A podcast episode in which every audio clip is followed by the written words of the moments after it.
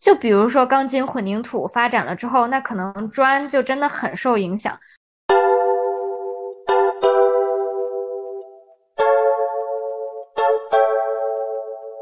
所以当时我们老师也经常说啊，You are solving the problem, you are problem solver。然后我当时我就嗯，我就不明白我 solve 的是什么 problem。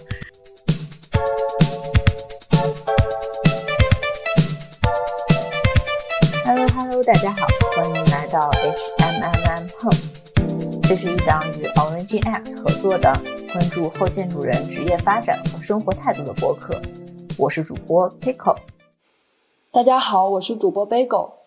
今天我们请来了一位早早从建筑行业离开，在美国入行 UI/UX 多年的交互设计师院儿，和他来聊一聊入行交互的这些年，他遇到了哪些机会，以及又面临了哪些当初没有想到的困境。先请院儿自我介绍一下，大概讲一讲自己的经历，就是一个节目的开头。就是我呢是。高考，我为什么会选择建筑行业作为我的本科？其实也是一个非常偶然，就是我没考好。我当时我没想到我会去这个学校，所以我就选了这个学校最高分，然后我就去了建筑。这个建筑四年就这么上下来了。毕业的时候也去实习了一下，觉得我是不是可以考虑一下其他的专业？然后我后来去了 UX，就 gap 了一年，然后申请了美国的研究生，在读了两年研究生。在美国也毕业的时候，是疫情的状态下，非常难找工作，然后在很久之后才找到，呃呃全职工作吧。然后在美国工作了两年两三年，现在在也是面临一个大家都非常担忧的问题，就是 H1B 抽不中怎么办？然后还有很多困惑，然后也就是不知道自己的呃下一步是什么什么行业，选择国内还是美国。是创业还是呃继续投这个大厂啊？有很多路可以选择，所以现在是一个全身心很 open 的状态，但同时也是一个比较敏敏感的状态。是的，因为我跟院儿是高中同学，是咱们是文科班嘛。我完全没有想到你会学建筑，我也完全没有想到我自己会学建筑，阴差阳错，你学了你学了建筑，我也学了建筑，然后我们俩现在又你已经转了，我实在还在想再要不要转，真的是阴差阳错。你你当时我印象中你跟我说，你就感觉学建筑并不是特别对这个事有特别大的激情或者怎么样。啊，我当时其实我大学四年可以说第一年是非常迷茫的，因为。身边的人都是建二代，然后就是第一年非常非常迷茫，然后做很多事情都是没有 get 到老师的点在哪里。第二年呢，就开始找着一些，嗯，明白自己到底欠欠缺在哪儿。第三年的时候就打算去英国去看一看，因为如果不在英国，我也不会听一个学姐在讲我我现在这个专业就是人机交互的一个讲座吧。就是他，就是说自己如何从建筑转到那个行业去，后来才接触到这个行业，然后甚至就呃非常 dedicated 的去转了这个行业。但是其实我想说的是，我三年、第三年和第四年对建筑的热爱已经是很好了。就是我觉得，哎，这个行业真的是一个我不后悔。我认为我的本科四年也很充实。我认识的建筑朋友们都是非常非常热忱，非常。素质非常高，审美也非常好，嗯，也很有追求，都是对这个社会都是有又有一种使命感、责任感，然后就是一个就是一群很棒的朋友们，嗯。我觉得很多人喜欢建筑都不都不会后悔，因为在学校会给人带来一种很强烈的满足感，而且确实也能学到很多东西，认识到很多有意思的人。当时是哪年呀？其实很已经早很多年前，从建筑转交互就已经是个。挺热门的一个选择了。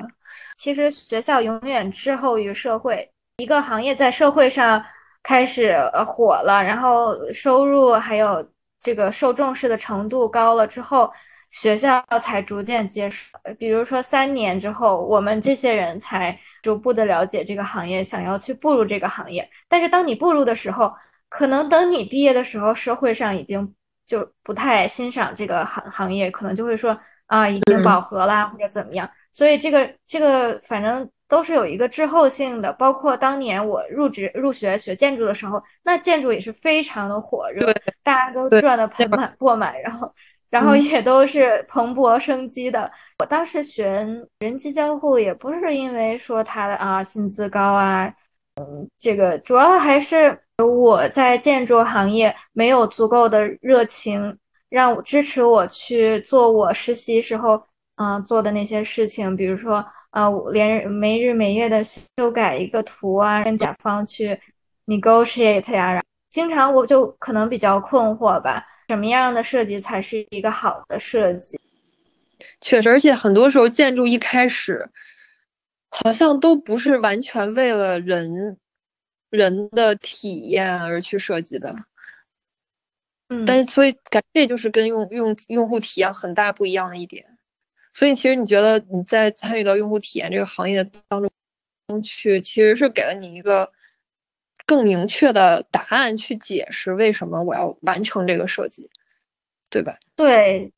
设计是 problem solving，而不是说你 create 一个真的就是没有人用的一个一个 beauty，它本身这个东西很难以在社会上存在下来。所以当时我们老师也经常说啊，you are solving the problem，you are problem solver。然后我当时我就嗯，我也不明白我 solve 的是什么 problem。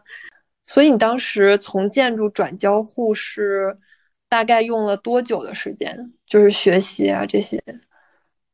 嗯，我应该是七六七月份毕业，然后我就环欧旅旅行了，旅行了一下，在欧洲玩了两个多月，八月九月回国了，然后次年的四月就截止申请，就是两三月就要申请，嗯，所以我大概其实就那么啊五个月吧，然后五个月呢要考什么 GRE 啊、托福，同时还要做作品。这个作品呢，有时候会踩坑，呃，这个团队友就是气气了，你知道吧？这就成了个坑，然后就做不出来了。就是当时还是有很多波折的，就是选择跟哪一个老师去，呃，去做做作品啊，然后做什么项目啊，项目选题啊，每一步都充满了。嗯，坑，但是最后还可能说申请了很多个，就真的只中了这一个。我的，我觉得当时我已经准备好北京找了一个产品经理的实习生，然后打算转正，就是在在一个初创就干下去了。嗯，我想，哎，我肯定是走不了了，但是没想到最后入职了，然后那个 offer 也拿到了，就是他们面的比较晚。嗯，但是就是当时真的很懵懂，真的不明白这些学校之间都有什么区别，然后哪一个适合自己，就是阴阴差阳错的。但是最后可能说这个真的是最适合我的。那你要不要和我们分享一下？你觉得现在这些交互的研究生，美国这些研究生都有什么特点？这些学校，然后你是怎么为什么认为现在这个学校跟你是比较契合的？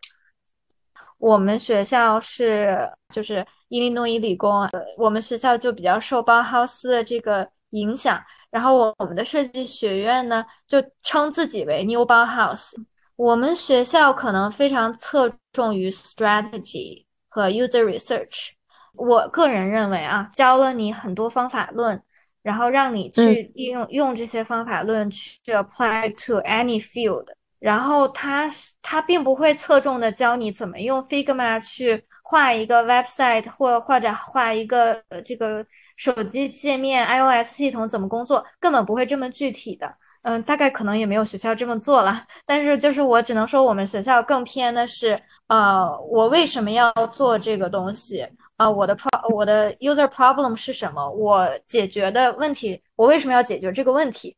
他在前期是非常注重的，所以更注重用户调研，然后得出很多用户结呃用户的痛点之后，进行一个 analysis 和 synthesis，然后去 prioritize，我去一遍一遍的去 problem frame。你可能不知道，但是其实就是在你 reframe 的时候，你的想呃你的想法会更进一步的去呃升华，最后得出来一个一个 problem。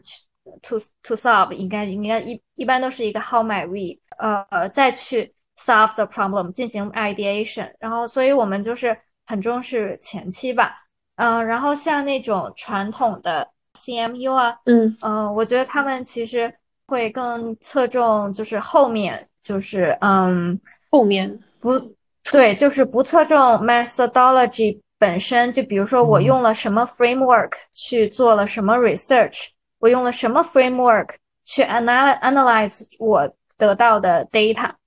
他们可能更侧重的是我有哪些想法，针对于我这个用户问题，我然后我做了哪些 exploration。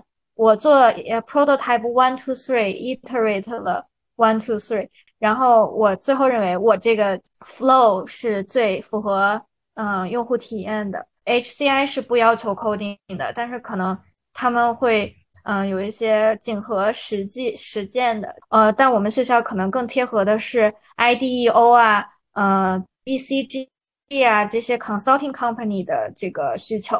就是我就觉得，我就我就说我更偏 strategy，我我想做那个产品战略决策方面的一个 designer。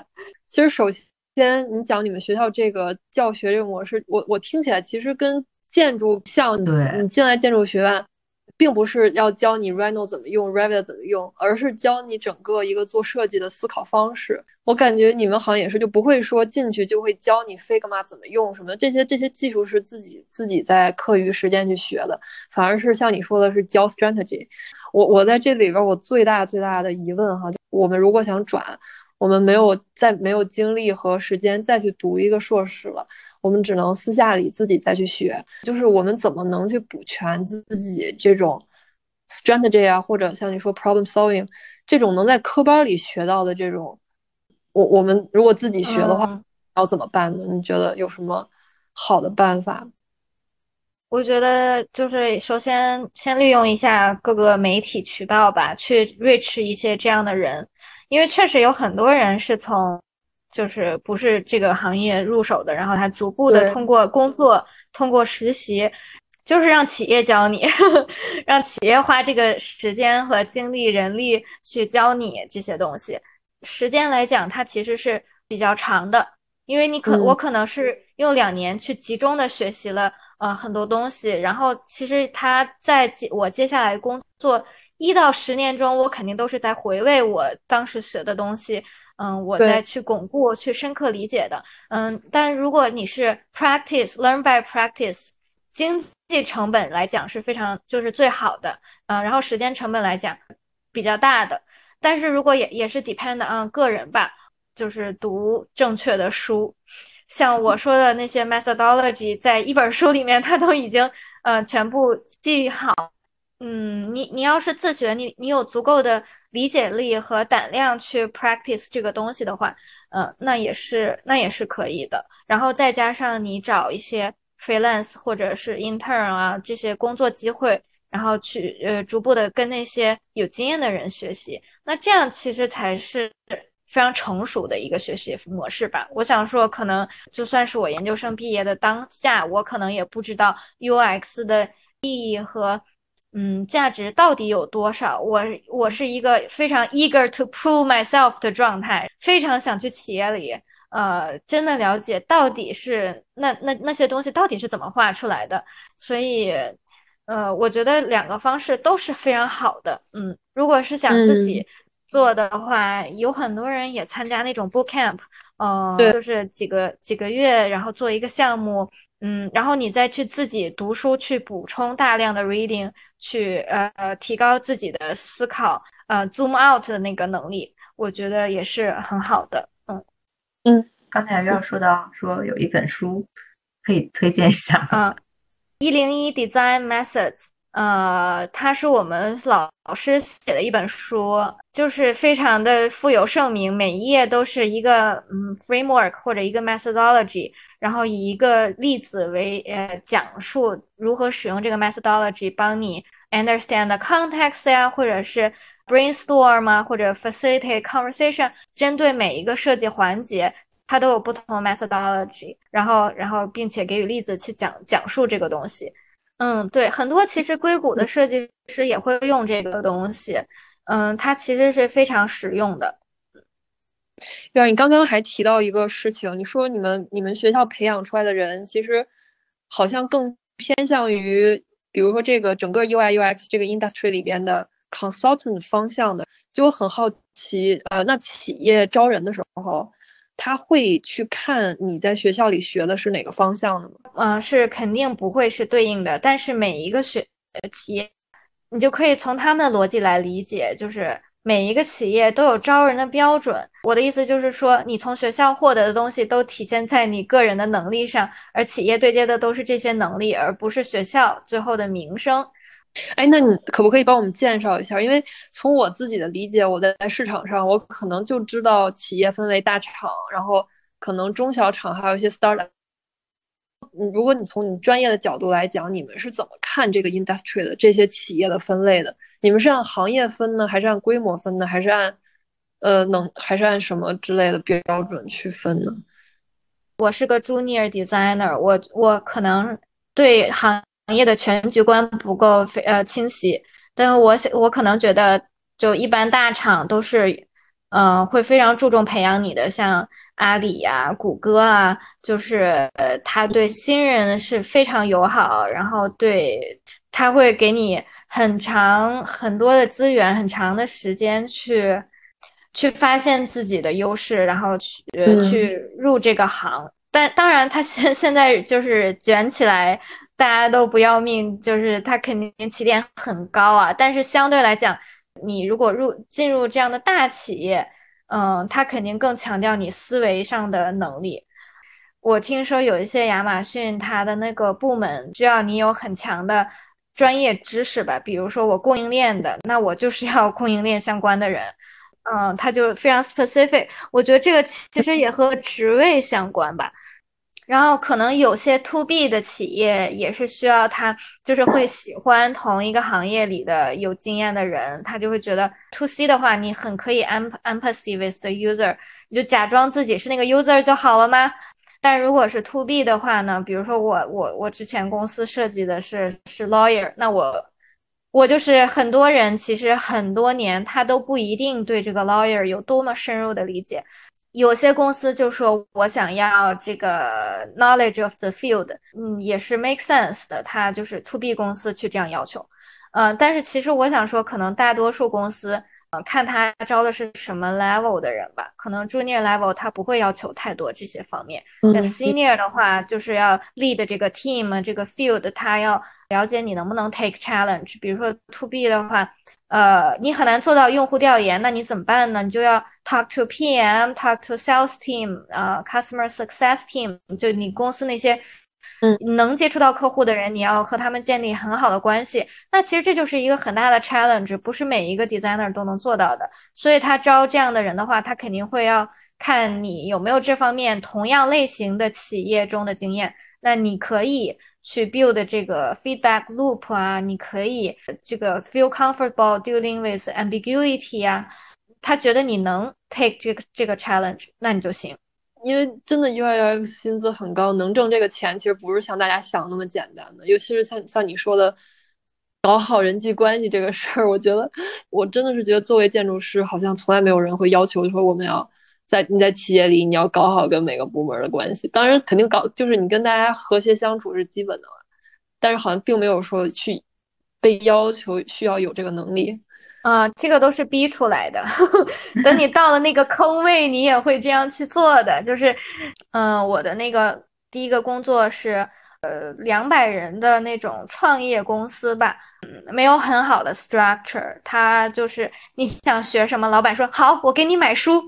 嗯，但是没有人去带你，然后就会比较难。然后或者说有有人去带你，他也不会呃 specific to，比如说 data 方面的 dashboard design，很多事情没有 structure，但是他会给你 impact，就是你做的，对你需要去做那个冲锋陷阵的人，然后大家也会把这个 spotlight 放在你身上，你可以呃 take 很多 responsibility 吧。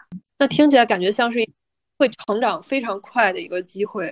其实我想讲的就是，嗯，你也不要太起呃看得起自己这呃这技能，因为很多情况下，作为 junior，嗯，你想让 leadership 去 buy in 你的东西是非常非常难的。可能你和 senior 说同样的话啊，他们会听这个 senior 的，而不会去听你的。就所以有一个好的领导是非常重要的，他最好是重视 design thinking design 的，重视 designer 的，然后这个公司最好也是重视 design 的，而不是说，呃，我们就被客户的需求推着走啊什么的。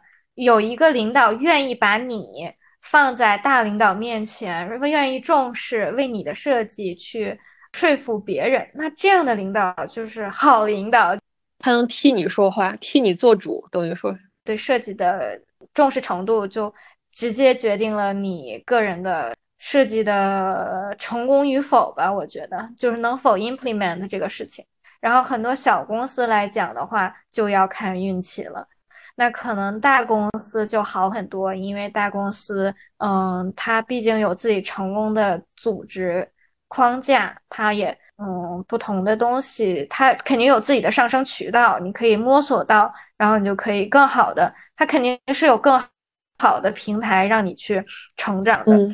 嗯，所以我会推荐人们，当你有大厂和创业公司的时候，出 junior 肯定是要去大厂先体验一下，然后再说，嗯，自己愿意去，嗯，那个创业公司去进行从 junior 到 senior 的这个 leadership 的转变吧。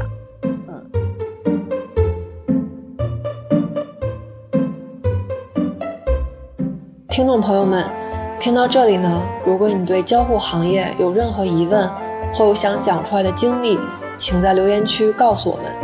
同时呢，也请大家分享你们最感兴趣、最想了解的转行方向，交给我们，由我们来进行采访、挖掘和最终的故事呈现。大家也可以在小宇宙、喜马拉雅和 Podcast 搜索同名节目 HMM Home，并关注我们。今后会持续放送你意想不到的职业发展选择。好，那让我们继续收听后半段吧。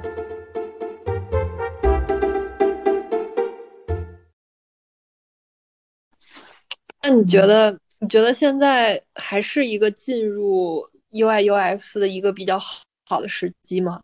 因为我我听说今年真的是非常激烈，供大绝对大于求吧？你觉得在你你现在？里边，然后你们还在招人吗？招的多吗？而而且当你看到，如果你有机会看到这些小朋友们，或者说老朋友们转行老朋友们的简历和和作品集的时候，你觉得大家是 qualified 吗？你怎么看待整个进入行业的这个事情？可能非常不适合吧。所有的大厂朋友们都非常不乐观，都担心自己会被裁员，并且组内都是 hiring freeze。然后，并且今年都不一定能有 opening，还有的都是去年的的呃 offer，然后推迟到今年的中啊或者今年底啊才入职，就是非常的萧条。最起码大厂是这样的。然后其实去年才是去大厂的这个最佳时机吧，我也是错过了，当时也是。但是你现在的话，真的是大厂非常难了，然后只有一些小厂啊、中厂啊在招，然后也非常的嗯，竞争非常激烈。他们就首先上岸的肯定是那批从大厂辞退的人嘛，大家都在挖这些人，所以他们就应该是第一批上岸。竞只是。因为大环境经济的不景气，而并不是因为 UI UX 这个行业本身就其实，在你看来，这个行业本身它能，它的职职业可以选择的方向还是足还是很多的，而且它还是一个相对比较有前景的一个行业，对吧？对，就是我觉得这是一个非常有用的 methodology，它可能帮你与就是帮人们嗯 facilitate 一个 conversation。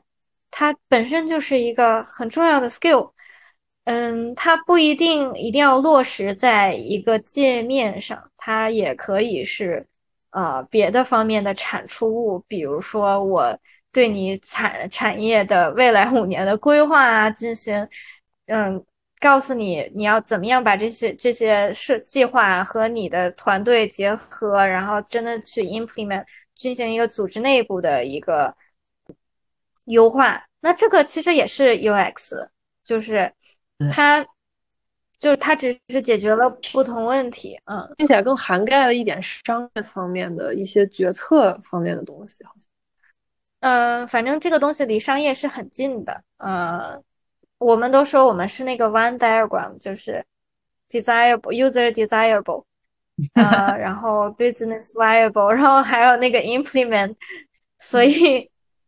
嗯，是和商科有很大结合，然后经常有人 MBA 和这个专业就是呃连着读。我们学校就是有这样 M Design 加那个 MBA，对，有很多人他就直接就是转战略了，就可能做那种战略层啊，他对，然后大公司也需要像。像福特公司，他把之前嗯外包给 IDEO 的那个、那个、那个项目直接收归自己所有，他成立的那个 D4 它就是一个偏 strategy 的。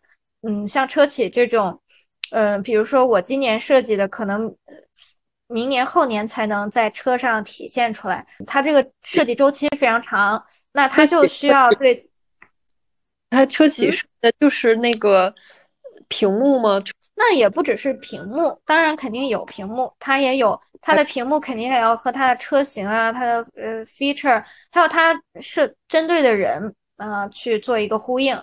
就比如说我卡车司机的需求，那你肯定和那个小轿车的需求不一样。我这个单身独立女青年，然后和一个家庭需求肯定也不一样。比如说。卡车可能经常需要的是一个拖拽的功能，那我拖拽这个功能就要主主要设计，反正它的用户 user scenario use case 都非常不一样。你设计完了之后，它的投入大量的人力物力还有硬件去把这个东西实施，那这样的话它的迭代也慢，对未来的这个趋势掌控要非常的精准，所以它也会投入时间到你你这个 design future。那十年之后，人们的这个。除了在家里的，在在公路上，在旅行中的空间是怎么样的？那他他就是要有很多的呃 futuristic 的想法吧？嗯嗯，我听起来真的是 user research 在每个行业所展现出来的都完全不一样。就像你说的，迭代的速度也好啊，针对人群也好啊，然后一个产品的产出的时间也好，是真的是完全都。我特别好奇，你觉得现在这些行业哪个行业可能机会会是最多的呢？就对于设计师而言，哎，我觉得要看自己的兴趣吧。但我个人的话，我可能会选择 healthcare，是因为我的实习经历都和 healthcare 有关，然后我就觉得 healthcare 真是 problematic。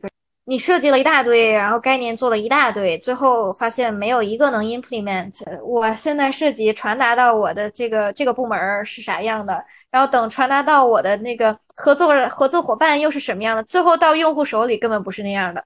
嗯，你的服务要能落地，这是一个非常难的事情。尤其就是我我就是很想和用户打交道。第六的话，我是会想去，真的让我看到我的设计是 implement 在在那个人人们人们中的，然后就觉得 healthcare 就很有意思，就是既可以做很 abstract 的 strategy，也可以做嗯非常那个贴近人们的这个 implementation。然后，但是我觉得可能我还没有就是入这个行，就是还没有嗯体会到那个难点。因为肯定也很有很多 bureaucracy，嗯嗯，UI UX 现在就是发展到目前这个行业阶段，其实更有用的，或者是可能更长久的技能，是在于一些 strategy 或者是一些对行业的认知、想法分析这些能力，而不是说我的视觉传达或者是我的这种就是视觉方面的事情。然后呢，但是对于一个转行的建筑师来说，转 UX 以后，他最强的其实就是视觉，对吧？其实我们还是如果要呃要转行的人，可能还是要加强自己的后面策略方面，或者是分析能力，或者是对整整个事情的认知。总的来说，建筑行业已经是一个比较传统的行业，然后它发展到现在后期这个样子，嗯，那它整体的薪资其实目前是比较低的。那那 UI UX 现在我认为可以说它发展到一个中期，如果它供大于求的话，它的薪资是不是较前几年也会下降？在美国或者是中国，嗯，建筑师和目前的 UI UX 就同等 level 或者是都是 junior 这种 level 的人，他们的薪资还是会有很大的差别吗？嗯，我先说一下第一个事情，嗯，就是我想说，visual 方面的能力是非常重要的，尤其是 to C 的话，那你 visual 的美美感，它直接就决定了用户用不用这个 app，因为同类的 app 可能有一百个，你但是他如果看到你这个 app，他就觉得，哎，这个好看，那他就是会用啊，那没办法，最后决定用户用你的，他就是这个 visual，但是这个 visual 为什么对这个用户好看？它用着真的很方便，很舒服，然后对它就是贴合贴合这一类用户的心理。那我可能 dating app，那我就粉红泡泡，我就很喜欢这种的。那可能我食欲就是食欲丰富的，我就可能喜欢一些红色啊、黄色啊这种。就是这个 visual 方面也有贴合用户需求的这个东西。然后它的 font type 呀，就是那些字体啊、衬线啊，就是。它还有 grade 呀，就是 grade system，就是这个它都有讲究。它这个 visual 这个东西真的是，那这个视觉它就是最好的。嗯，那这个就是非常非常重要的，不是说它不重要。我审美还是挺个人的，但是感觉 UI UX 的审美是你要想要针对的是哪种用户，就给他们哪种他们最容易接受的审美，就感觉是对，然后。对对，有它的 standard 在里面，有那个 design system 的一个约束。建筑，我我反正建筑师，我们公司现在就是差不多每年四的百分之四的涨幅吧。嗯，然后我们大概涨个七年、八年、九年，甚至才能追上 UI UX 的第一年的薪资，就 junior 的薪资。嗯。现在建筑行业的薪资，尤其是今年，真的是，嗯，挺离谱的。就是，就算我在外企已经算是同工作年限的人里面，就算中中等偏上了吧。但是我们的涨幅一年不到百分之一。哦，天呐，那真的是很低。对，然后呢，今年像是像国企啊或者民企，呃，更低。就比方说一个大型设计院。那他对一个负责人的薪资是十五到二十五 K 一年，就是说，那而且很可能是取低值，就是十五 K 一年。几年经验的负责人，对负责人，那就一般起码是五到八年。建筑的人在建筑行业里觉得这件事情已经很低了。比如说 U 二 U 差的朋友们，虽然他们也一直就是在说这个行业已经饱和了，供大于求，那是不是说？瘦死的骆驼比马大的感觉。我个人觉得，就是薪资是没有降的，只能说可能今年拿的 offer 能拿大包的都比较难吧。就说实话，嗯，你从美国工作，可能你大厂工作两年，然后你跳回到中国的大厂，他给的包是非常大的，还是很大的。主要是因为企业的形式不一样吧，我觉得就是。那互联网公司它本来就很能赚钱，那它当然它它最重要的就是它的人呢，没有它这些人，它这个产它它的产品是什么？比如说 TikTok，那它就是那个 App，那你说这个 App 设计不好，那它的直接影响它的用户就没了，就就就 drop 了。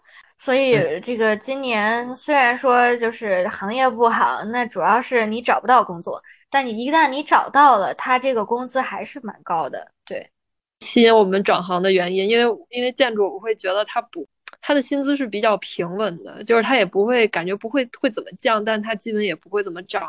如果 UI UX 不会降的话，那对于我们来讲是一个极大的诱惑，至少 对我来讲是。对，我觉得咱做建筑的真的做啥都行，嗯，只能说转行的这个投入成本也不是那么的低，纯是为了钱，对这个行业没有热情的话。嗯，那还不如转编程。我们 designer 还是永远都是有一种，嗯，我我个人总有一种对乙方的感觉，就是我我只能说和建筑行业的人们相比，我已经满足。其实我觉得大厂也很卷，就是像我们 UX designer，他们也经常加工、加班、加点的，到那个九十点能下班是。相当好的，然后也会加到十二点。项目级的话，像那种大咨询公司，真的也有那个挺挺忙的。嗯，有些人他也会觉得很那个很迷迷茫吧。如果说自己同时忙，没有个人生活，又觉得没有很大的进展，总是原地兜圈子，那肯定会很很很迷惑。但我觉得 design 一个很好的事情就是，嗯，它可以迅速获得一种技能，然后帮助自己找到自己喜欢的事情，然后去创业。很多很多在咨询公司干过的人或者 designer 都出来创业了。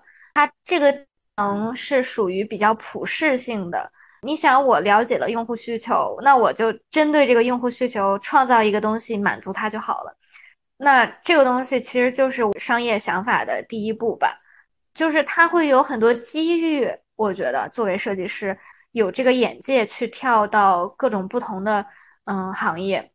有的时候会会观察现在这个时代，当你想做一门什么生意的时候，好像第一件事情要解决的就是你怎么创造一个和用户之间的关系，你怎么和他们关联起来。然后这件事情好像就是 UI UX 设计师主要去解决的一个事情，就是去考虑这个整个的策略。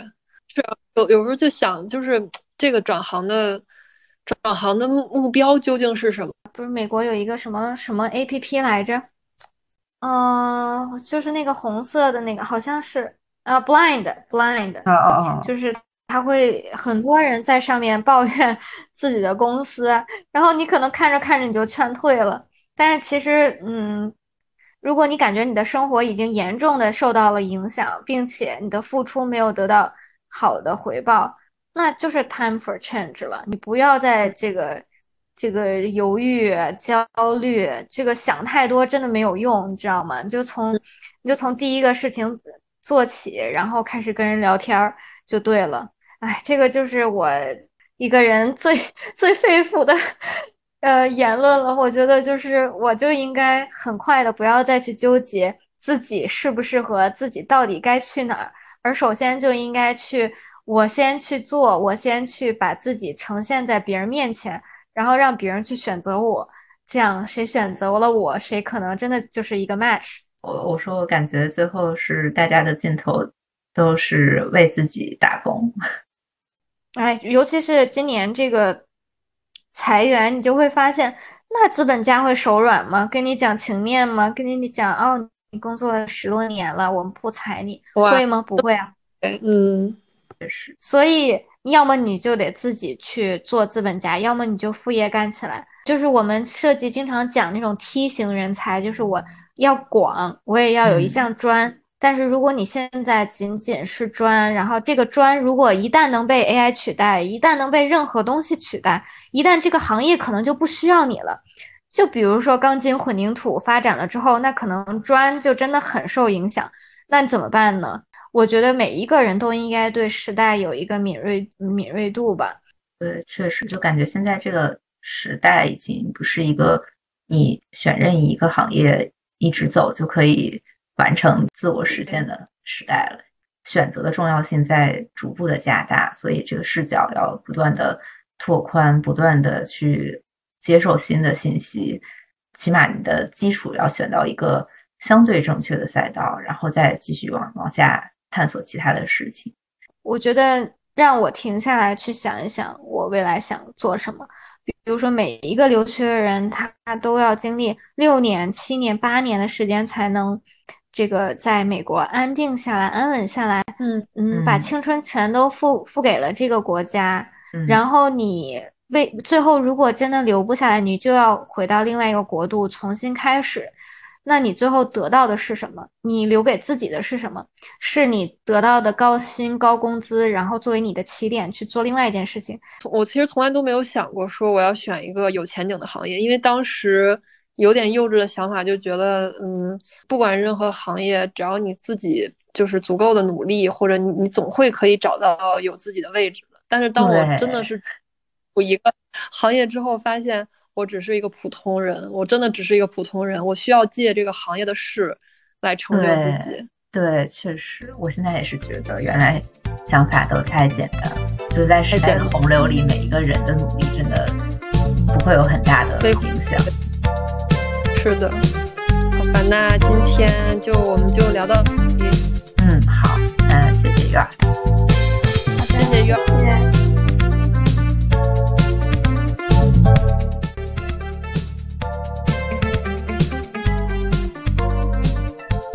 本期播客意在展现多元的转行选择，但我们并不想煽动对建筑行业本身的负面情绪，也不鼓吹对任何行业的盲目推崇。我们希望通过呈现不同后建筑师的生活状态，让大家知道，对于在职业道路上的迷茫和焦虑这件事儿，我们都一样。请大家理性收听，谨慎选择。如果你对节目有任何建议，任何想了解或分享的行业故事，任何想推荐的嘉宾或想亲自上场，欢迎私信我们或在节目下留言。当然了，如果主播有任何冒犯的地方，也请大家友善指出并多多包涵。感谢收听。